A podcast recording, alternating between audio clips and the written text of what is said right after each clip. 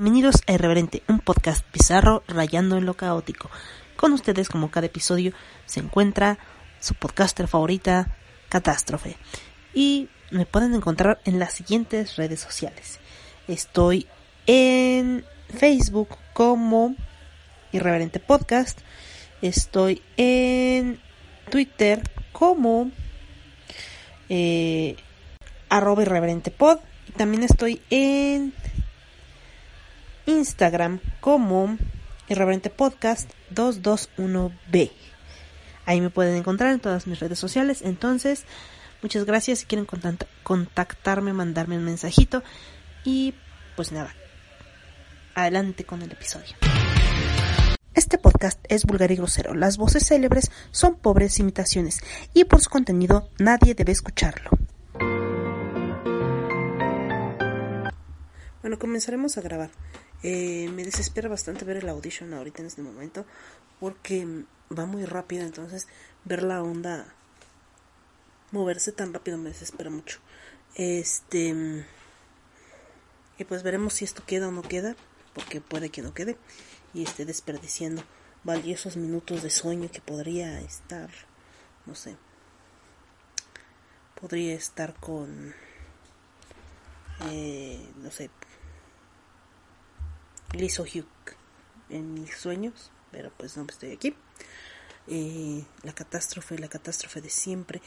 Eh, y pues nada, yo sé que he estado desaparecida, pero ya he vuelto, he vuelto y seguramente estaré editando esto en unos minutos más en, en el Facebook.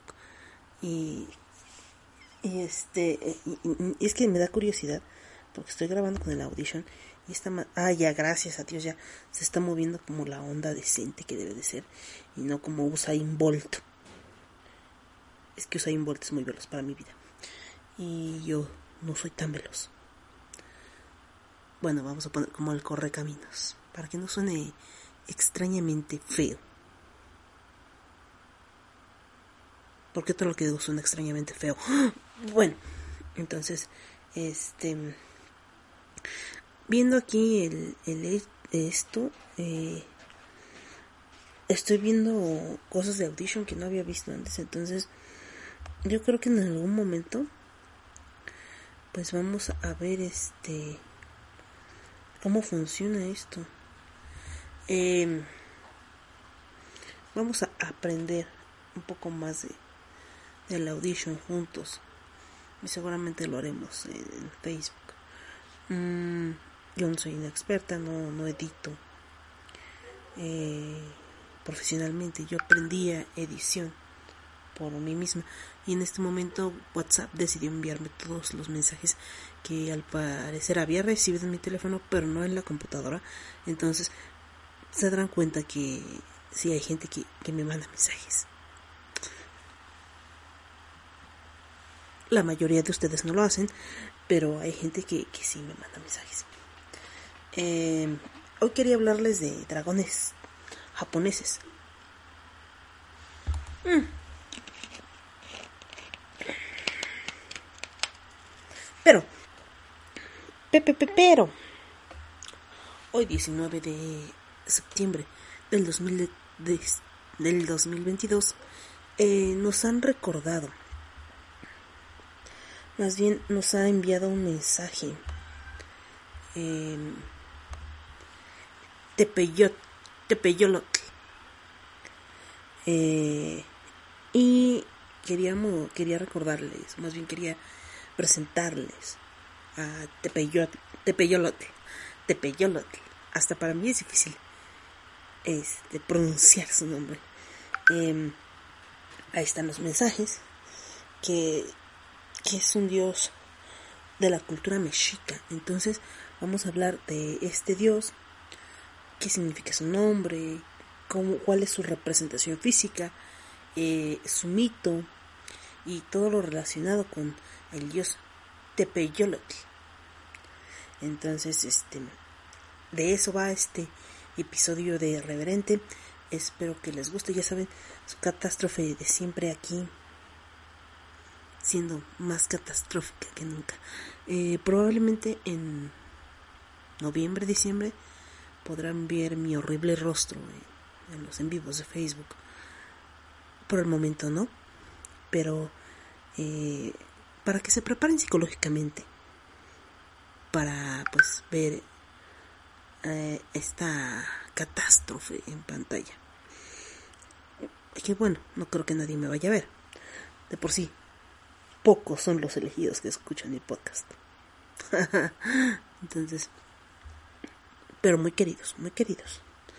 Eh, y bueno, ¿qué les parece si... Bueno, en esta...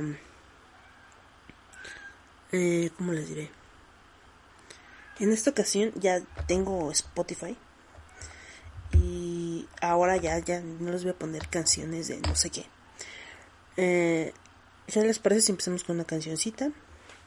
Y después de la cancioncita...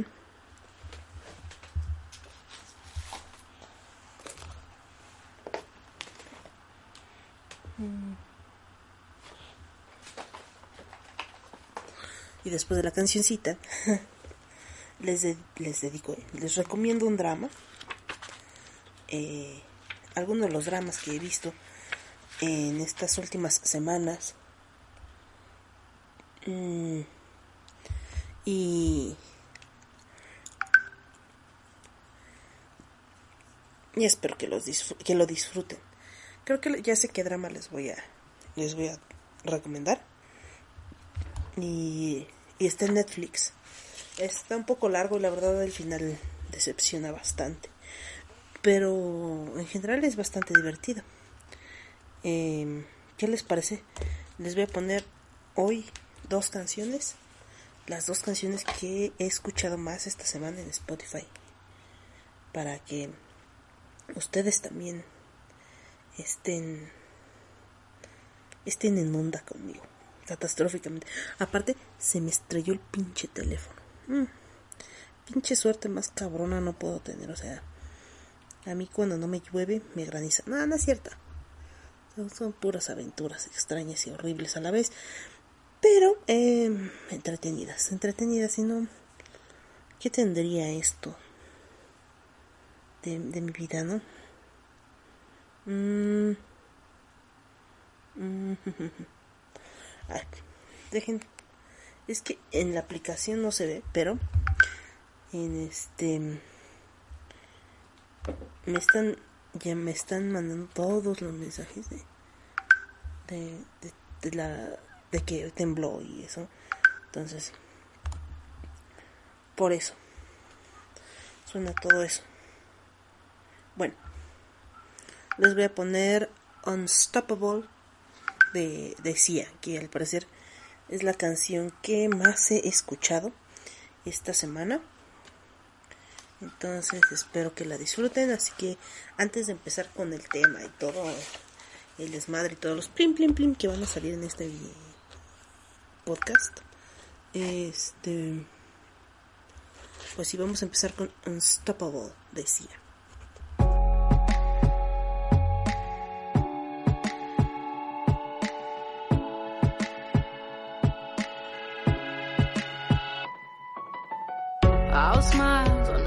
takes to fool this town. I'll do it till the sun goes down and all through the night time. Oh yeah, oh yeah, I'll tell you what you wanna hear. Keep my sunglasses on while I shed a tear. It's never the right time. Yeah, yeah, yeah.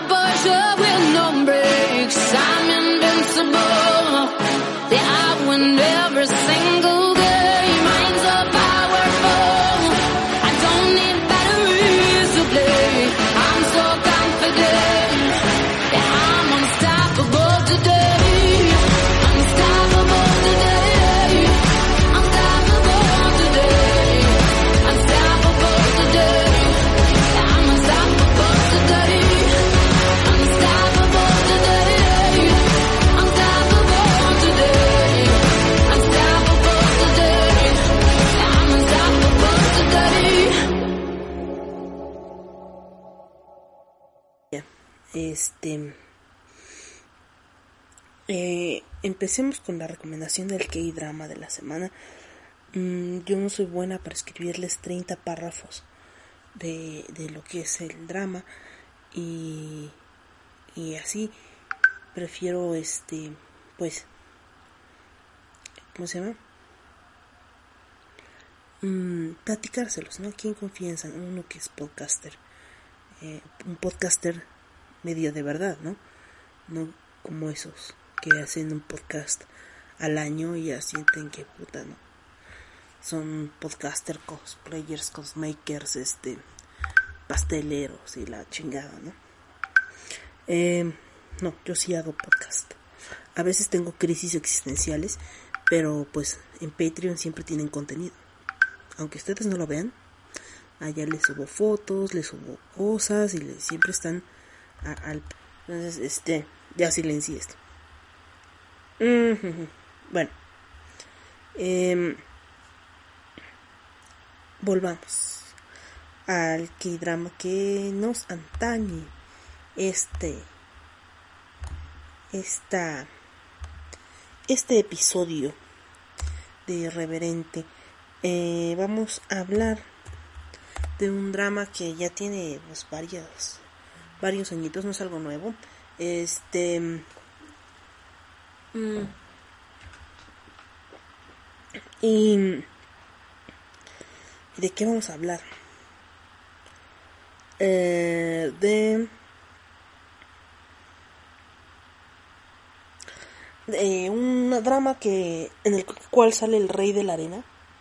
El rey de la arena, así le decimos a Lee Hong Kim, que de hecho sale en... Yo lo conocí en You Are Beautiful, donde sale mi marido Yang Kyung Suk. Excelente drama, véanlo. Muy rosita, muy romántico, muy bonito, muy de esos que nos recuerdan mucho a Un deseo a las estrellas, a... mm, a Voice Over Flowers, todo muy rosita, todo muy bonito en este en You Are Beautiful, así que si quieren verlo, pues también ¡ay! ahí van a conocer al dios de la arena que es Lee Hong Kim. Este y pues también este aparece en esta en este drama que se llama A Korean Odyssey. Mm, y bueno. Vamos a empezar. Vamos a empezar. Porque yo sé que a ustedes les encanta que les lea, aunque yo leo como si tuviera algo en- que obstruye mi, mi razonamiento. Pero bueno. Eh, el título en coreano es Hwa Yuki. Seguramente lo dije mal. Este. Y en inglés es A Korean Odyssey. Es género. El género es comedia. eh, fantasía. Romance. De todo un poco. Este. Empezó su emisión el 23 de diciembre del 2017 y terminó en marzo de 2018. Y desde ese entonces estamos esperando la segunda temporada, la cual, pues, pues gracias no ha pasado. Em, lo cual nos pone muy tristes. Bueno, les decía, es una versión moderna de una novela clásica llamada Journey to the West. Eh, la historia muestra la vida de Jin Seon Mi. Eh, posteriormente nos daremos cuenta que Jin Seon Mi eh, es Sam Yang, o la, la reencarnación de Sam Yang, que es un monje, eh, que en la antigüedad tenía la capacidad de, de salvar a las personas, etcétera, etcétera, que tenía habilidades especiales, por decirlo así. Eh, Jinsun Mi tiene la habilidad de ver fantasmas y por cosas del destino en su, en su camino, cuando era niña o cuando fue niña, se, se encuentra con Gu Wei Chu o el rey demonio. Eh, le pide un extraño favor, le dice que por favor saque un abanico que se encuentra en una casa a la cual él no puede entrar. A lo que ella le pide a cambio su paraguas que con él al principio ahuyenta un espíritu maligno. Al parecer tiene pues bastante potencia, ¿no? Bastante, es bastante poderoso y le parece que le va a funcionar mejor a ella debido a la cantidad de espíritus que atrae este, entonces, él le dice que sí, si le trae ese abanico que es el pachozón. Em, entonces, la, la, única condición que le dice es que, pues en cuanto entre a la casa esta, haga lo que haga, no, y vea lo que vea, haga como que no existe eso, ¿no? Como que no hay nada. Una vez que entra, que Son Mi entra a, este lugar, se encuentra con Sonogón, que es el rey mono. El rey mono lo, lo conocemos de otras, otras leyendas, ¿no? Eh, también del rey mono sale la historia de Dragon Ball. Eh, es este esta deidad que es bastante caótica y, y, le gusta estar haciendo como muchas travesuras estar jodiendo a todo el mundo, el cual en ese momento se encuentra encerrado en las en las cinco montañas de mármol. Que pues, si recuerdan en Dragon Ball, pues ahí también están los cinco picos. En fin. Ustedes armen, armen el rompecabezas. Sale el rey mono y él le dice que si apaga las cinco velas que se encuentran ahí, este, él hace un trato con ella. Entonces, hacen el trato de que él, cada que ella se siente en peligro, lo va a nombrar y él acudirá a protegerla. Entonces apaga las velas, libera a su nogón eh, y, y entonces al salir de la, de la casa esta, al desaparecer las, la prisión en la que estaba Sonogón, que por cierto se lleva el Pachozón, que es este, este abanico enorme, es un abanico enorme, y también lo mencionan en otras en otras en otra también lo mencionan en Dragon Ball. Es un abanico con el cual apagan en la casa de Oxatan cuando se quema porque tiene como llamas diabólicas o algo así. Ese es el pachozón entonces este al salir él le dice que sí, que un trato es un trato y que una semideidad, porque ya fue degradado, lo corrieron de, de del paraíso, por decirlo así, eh, no se puede romper. Cada que, él, que ella diga su nombre, pues él acudirá. El problema es que ella no va no va a recordar su nombre le quita ese recuerdo a Sunny y a pesar de que el trato sigue, ella no lo puede llamar porque simplemente no recuerda su nombre. Él se retira y cuando se retira, pues de, decide, recibe su castigo, ¿no? El castigo de, de Sonogong es que no puede beber alcohol, pobrecito. Yo, yo estaría bastante frustrada. Eh, y pues Ni vive un chingo de problemas porque gracias a, que liberó a Sonogong, eh, pues les le mandan un castigo muy severo. Este, por decir así, los dioses la castigan por haber liberado a Sonogong. Mm, su sangre adquiere un olor a flor de loto y al parecer es muy apetecible para los demonios y cosas oscuras. Em, entonces, ya que es adulta, se vuelve a encontrar con Sonogong y con eh, el rey demonio Gu. También conoce a Palki, que también es un puerquito, el puerquito más cool del mundo. Este y y en un, este, en un punto se da cuenta que no puede obligar a Sonogong a cumplir su, para, su palabra. Entonces, este, el rey Gu le da un, un, este, un, un brazalete, que en este momento no recuerdo cómo se el Yungango, y ese se supone que cuando se lo pone, eh, se enamora de ella pero únicamente es como por el brazalete, según esto. Y así comienza la aventura de esta deidad y esta humana y la historia de, del demonio Gu que quiere eh, eliminar tantos eh, espíritus malignos como pueda para convertirse en una deidad. Eh, así que, pues es muy buena, me, reí un montón, amé a este muchacho. A este muchacho, ¿eh? El muchacho tiene 50 años. eh, a a un Won, un Won, que es el rey Wu. nada más quiero ver este la segunda temporada porque quiero verlo todo feliz.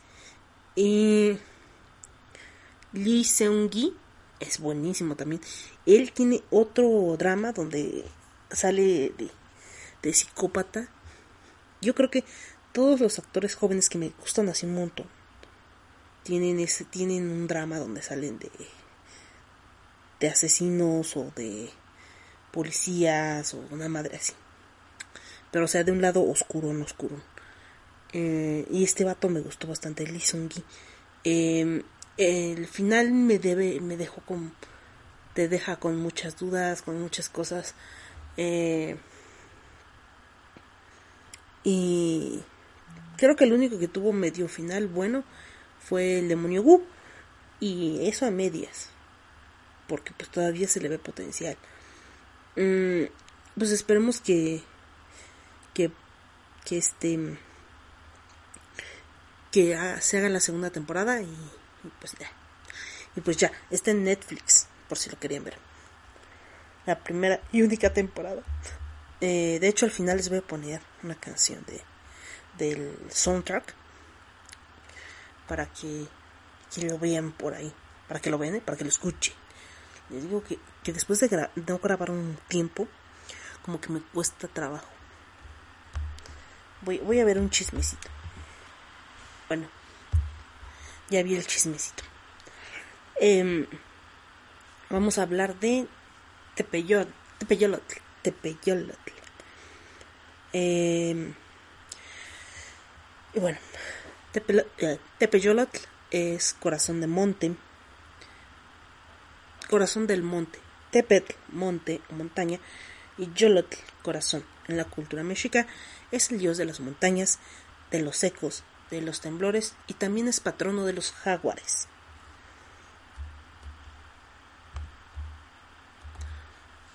Tepeyorlotl es considerado el dios en forma de jaguar que corresponde a una de las manifestaciones del dios Tezcatlipoca. Conclusión a la que se ha llegado a causa de la representación física, ya que lleva consigo un espejo humeante el espejo humeante es este una de las armas de Tezcatlipoca. Eh, es un espejo de obsidiana, según yo, negro, obviamente, de, este, el, del cual se desprende humo. Ese, ese espejo le permite ver dentro del alma de los hombres. O sea, todo lo corrupto, todo lo bueno, todo lo malo, Tezcatlipoca lo ve a través de ese espejo negro para que vean que no nada más sé mitología de otros países. Mm, este, así que este Tepeyolotl también lleva eh, eh, consigo el espejo humeante y el anahual o pectoral característico de, con el que podemos identificar a Tezcatlipoca. También se le conoce como el dios de los terremotos y perturbaciones sísmicas, de acuerdo al intérprete de Códice Tellario Teleari, Teleariano, Teleariano, Telerien, eh, en lo que mi lengua reacciona. Teleriano Remensis, cuyo nombre se desconoce. Él afirma que su nombre original era Tepeolot, Tepelo, les digo Tepeolotlec, refiriéndose a la condición de la tierra después de una inundación. Su nombre significa significaba sacrificios de tierra, dios de las y dios de las bestias. En cuanto al significado más conocido de su nombre, es corazón de montaña. Se hace una alegoría al sonido de la tierra, al corazón de la montaña, que es el eco o reverberación de la voz que retumba en la montaña. En cuanto a su representación física, de acuerdo a descubrimientos arqueológicos, pictográficos y escritos de Tepeyotl, es una representación de una personalidad alterna del dios Tezcatlipoca, ya que se ha encontrado ciertos elementos de Tepeyolotl que son característicos de Tezcatlipoca, haciendo énfasis en su elemento más, característico que es el uso de la piel de jaguar, que es el animal predilecto de Tezcatlipoca. Los elementos que componen la imagen de Tepeyotl son atavíos de jaguar, vendas horizontales, sobre el rostro, pintura facial bicolor vertical, barba, eh, nariguera turquesa, eh, botón o varilla de nariz, vende en la frente, espejo en la sien, tocado de plumas de garza, tocado de plumas amarillas, tocado de plumas de quetzal, mechón colgante, oreja redonda, collar con cascabeles, espejo como pectoral, taparrabo, cuchillos alrededor del cuerpo y presenta presencia de ojos estrellas sobre la cabeza. También existe la presencia de conchas, punzones de agave o de hueso. Tepeyolotl y el eco. Bueno, un elemento muy importante de, Tepeyolotl, mencionado por el autor Gilhem Oliver, citado en el Codex Teleriano Remsis, y el Códice Vaticano Latino, es el significado e interpretación que se le ha dado al eco, con lo que definen en diversos textos. El Codex Teleriano Remsis, este Tepeolotle es el mismo que retumbó de la voz cuando retumba en el, en el valle de un cerro a otro. El Códice del Vaticano, corazón de montaña. El corazón de montaña es el eco o reverberación de la voz que retumba en la montaña. Julian Oliver hace un análisis sobre las consecuencias que traía consigo escuchar este fenómeno sonoro, ya que los habitantes que lo escuchaban se referían a él como un rugido, al rugido de jaguar, como algo aterrorizante. Para aquellos que lo escucharan era una señal de mala fortuna, que antecedía la muerte o miseria o la enfermedad. El análisis realizado por Oliver lo confirmó del intérprete del Códice Vaticano Latino 3738, quien afirmó que el jaguar es animal muy terrible, así lo tenían así lo tenían como mal pronóstico. El peor de todos los ecos de la voz porque dicen que esto significa ese signo. Pero pues hablemos un poco de del mito. Bueno, el Tezcatlipoca eh, negro gobierna sobre el primer mundo, el sol de la tierra, poblado por la raza de gigantes, tan poderosos que los gigantes arrancan los árboles simplemente con las manos, blandiendo bastón, un bastón Quetzalcoatl, arrojó a Tezcatlipoca a las profundidades del mar, elevándose desde el fondo del océano. Este se convierte en un enorme jaguar que aún hoy puede ser visto transformado en la constelación de la Osa Mayor. Su regreso, junto con la raza de los gigantes, es completamente su regreso, a su regreso la raza de los gigantes es completamente devorada por los fieros jaguares. Quetzalcoatl rige la creación del siguiente sol del viento. Este mundo es destruido por Tezcatlipoca, que vence a Quetzalcoatl derribándolo. A consecuencia de ello, Quetzalcoatl y su pueblo son arrastrados por fuertes vientos lejos de México. Tezcatlipoca es un dios bastante interesante en cuanto a su atavío, sobre todo a su espejo negro. Su espejo negro me causa mucha fascinación, ¿no? Y, y en realidad toda su cosmogonía, podríamos decirlo, todo lo que lo envuelve, su mitología, todo él es muy, muy bello. Pero, ¿qué es el... Vamos a hablar un poco del significado del jaguar los antiguos mayas, mayas, eh, mayas relacionaban al jaguar con el sol nocturno, el cual nos remota al mito de la caída de Tezcatlipoca, que después de entrar al agua emerge en forma de jaguar. De igual forma, la piel de jaguar tenía un significado importante para los indígenas, ya que esta, esta asemejaba el cielo estrellado. Los mayas chocatecos usan la misma palabra ek para nombrar a las estrellas y a las manchas del pelaje del jaguar.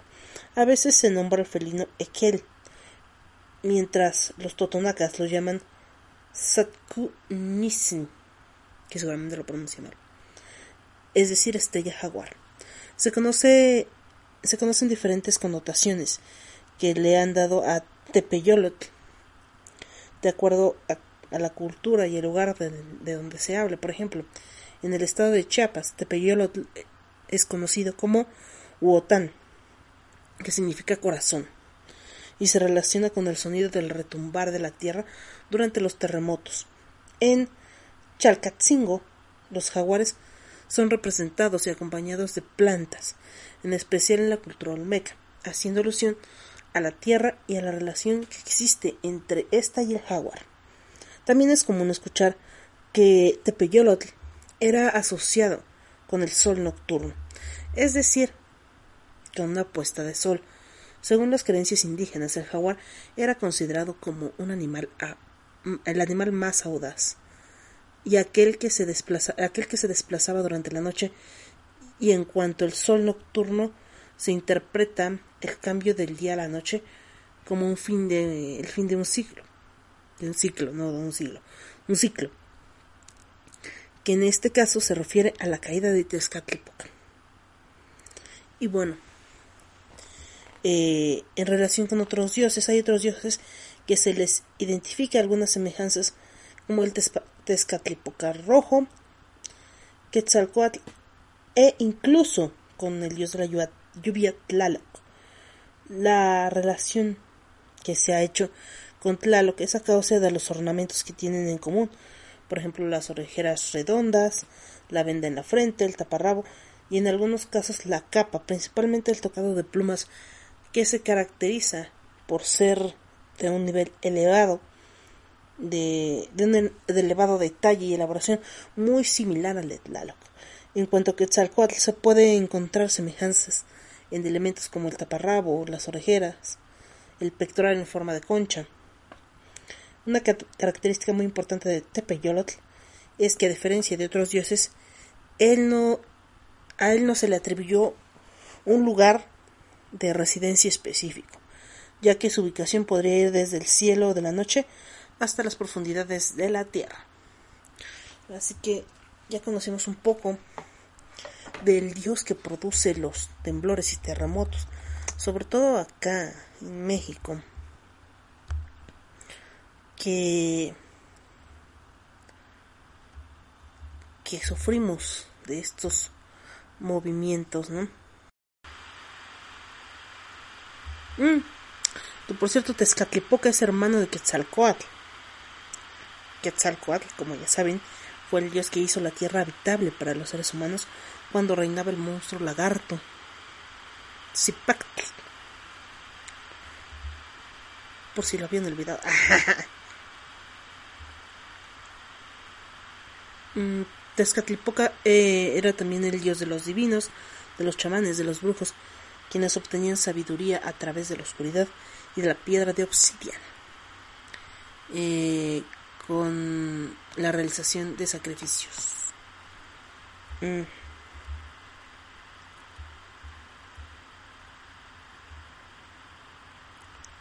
Bueno, como les decía, los mexicas asociaron el crujir de las montañas, pues cuando se mueven las placas tectónicas, con el rugido del jaguar. Entonces, por esa razón también se le conocía como el eco, ¿no? Cuando escuchabas ese crujir en las montañas, probablemente algo malo iba a pasar.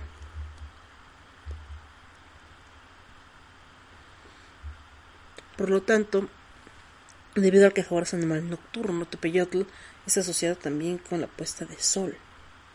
Este Tepeyotl es lo mismo que la voz cuando retumba en el valle de un cerro a otro. Lo que ya también les había contado hace un rato.